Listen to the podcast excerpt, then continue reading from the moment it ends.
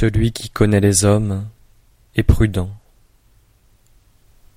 Celui qui se connaît lui-même est éclairé. Celui qui dompte les hommes est puissant. Celui qui se dompte lui-même est fort. Celui qui sait se suffire est assez riche. Celui qui agit avec énergie est doué d'une ferme volonté. Celui qui ne s'écarte point de sa nature subsiste longtemps.